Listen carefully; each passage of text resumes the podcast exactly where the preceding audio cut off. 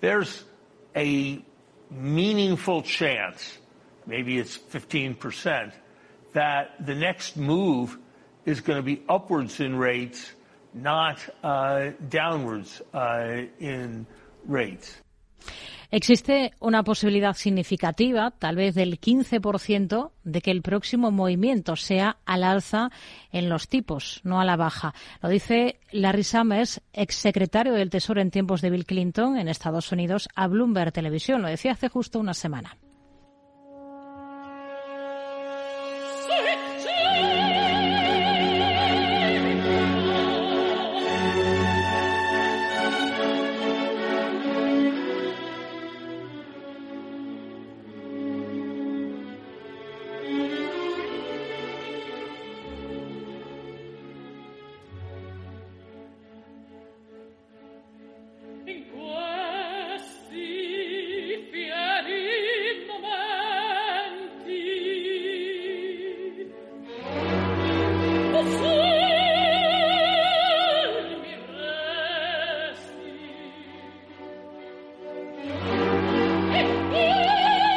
Alex Ortega, analista independiente, ¿qué tal? Muy buenas tardes. ¿Qué tal, Rocío? Muy buenas tardes. Bueno, momento de desesperación el que estamos escuchando, suicidio de la Gioconda.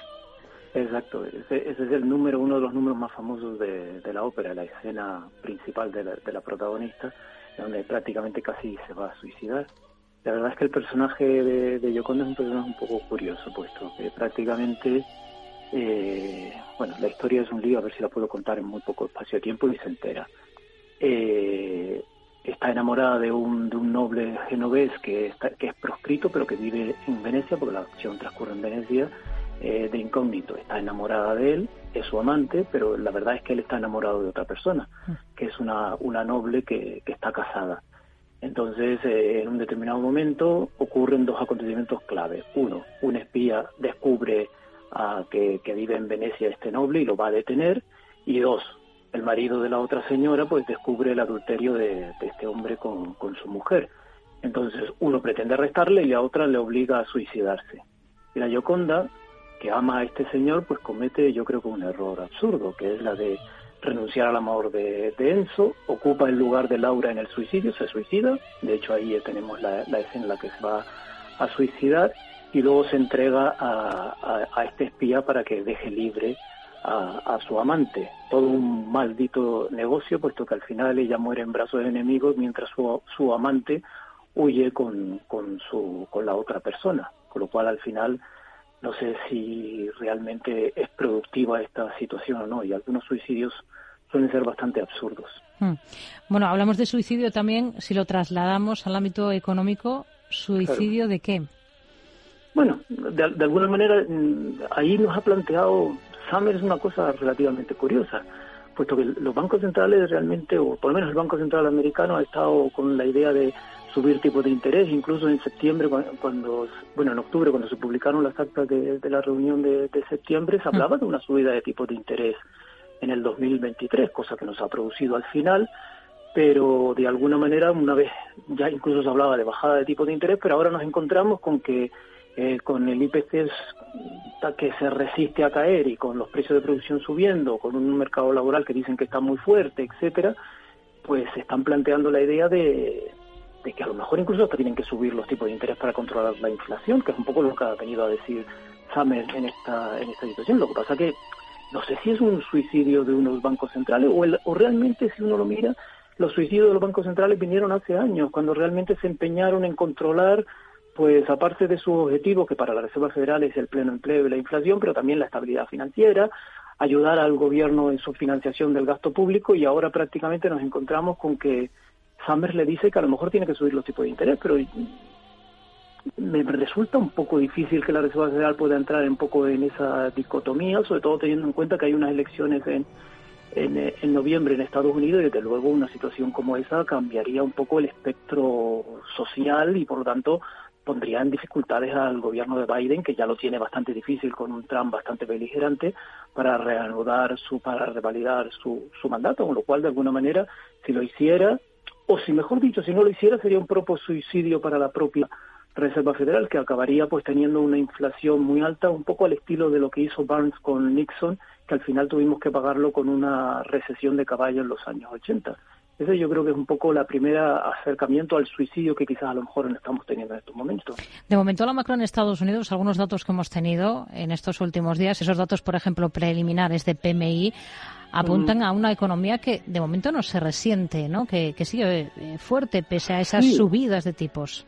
Sí, sí, la verdad es que un poco mm, queda un poco mm, claro que, que la economía americana, por lo menos en algunos datos, está dando Mm, niveles muy importantes, aunque digamos que los PMI, el de servicio y el composite cayó, pero realmente cayeron desde unos niveles bastante altos y todavía se encuentran en zona en zona de expansión.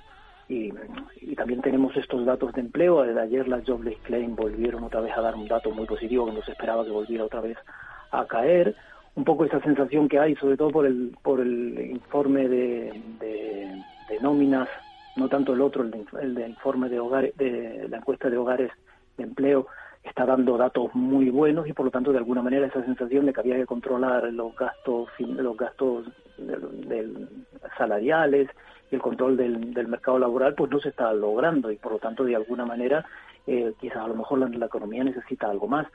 Yo creo que lo que necesitaría algo más no es tanto subir los tipos de interés sino controlar la política fiscal pero como al final el gobierno americano no está por esa labor igual habrá que sustituir algo más de política monetaria eh, restrictiva para compensar una política fiscal que está siendo excesivamente expansiva.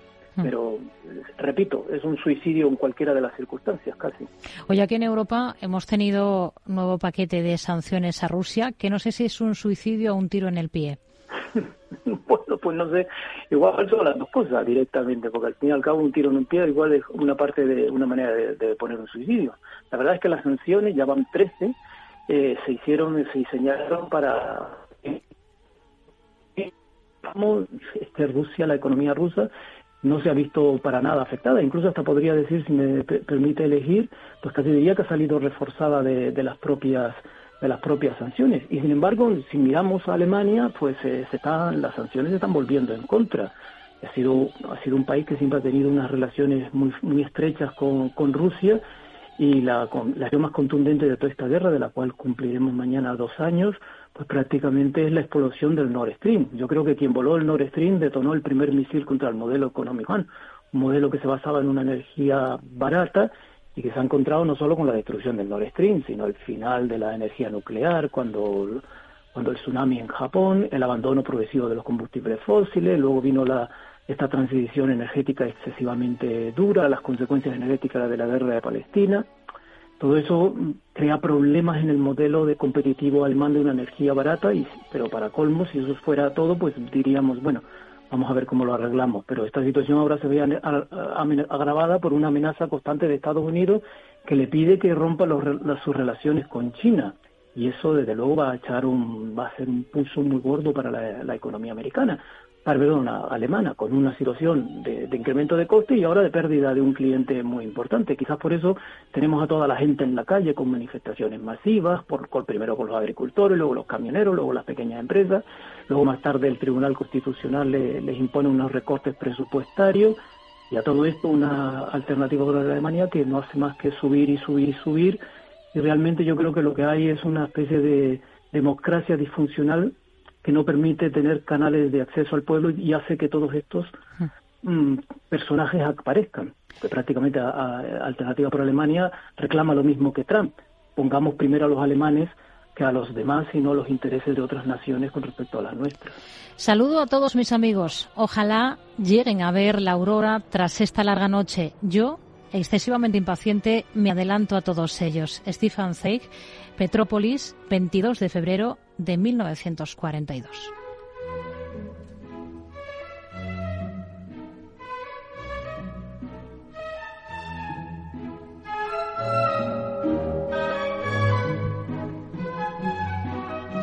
Esta es otra parte de la Gioconda, la danza de las horas, ¿no? Sí, exacto. Es, prácticamente la parte más famosa de, de todo, de todo, de toda la ópera y se hizo muy famosa pues por la película de Walt Disney, en donde había un número de animales danzando. Y la verdad es que se, llama la danza de las horas puesto que realmente suele ser interpretada por dos bailarines y dos bailarines en el centro. Los 12 son las 12 horas y los dos del centro las dos manecillas. Y hacen una especie de interpretación del paso del tiempo. Y esto lo quería poner de, manifiesto con este final tan trágico de, de la carta de despedida de Stephen Zweig, que un 22 de febrero de 1942, hace 82 años ayer, pues prácticamente se despedía de todos nosotros lo hacía hablando de esa impaciencia. Quizás es otro tipo de suicidio, no es tanto un suicidio por eh, cobardía, sino incluso está por, por valentía, por intentar de alguna manera eh, cambiar un poco la, situación. Perseguido por los hilderianos, pues prácticamente acabó, acabó en Brasil. Eh, la verdad es que él se planteaba que, que ya era demasiado mayor como para cambiar, y quizás eso es uno de los problemas que quizás a lo mejor puede tener Europa y Alemania, porque hay que tener en cuenta que Alemania es el centro un poco de, de, esta, de esta Europa. Hmm. Muchos europeos han dejado de lado su, su divisa, permitiendo que los alemanes mantengan su competitividad y los mercados a condición de que los alemanes les financien. Pero si realmente los alemanes no nos van a financiar, pues el futuro de Europa va a estar bastante complicado.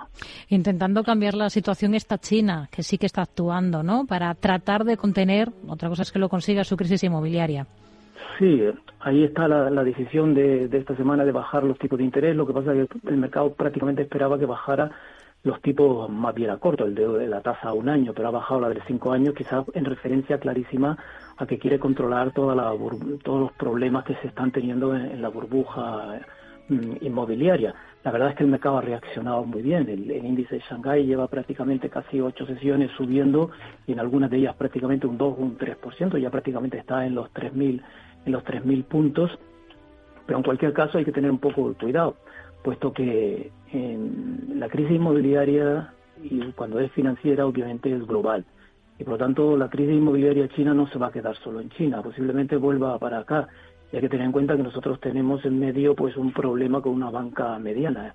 Justo también se cumplirá dentro de poco un año de la última crisis que se llevó por delante al Silicon Valley Bank y ahora mismo tenemos a otro banco en una situación bastante parecida. Por lo tanto, de alguna manera ese riesgo puede venirnos hacia, hacia acá y entonces será otro elemento adicional que los bancos centrales tendrán que controlar y a ver cómo afecta eso a la política monetaria, si podrán subir los tipos de interés en este entorno con una inflación descontrolada y una crisis inmobiliaria o sencillamente no les van a permitir bajar los tipos de interés.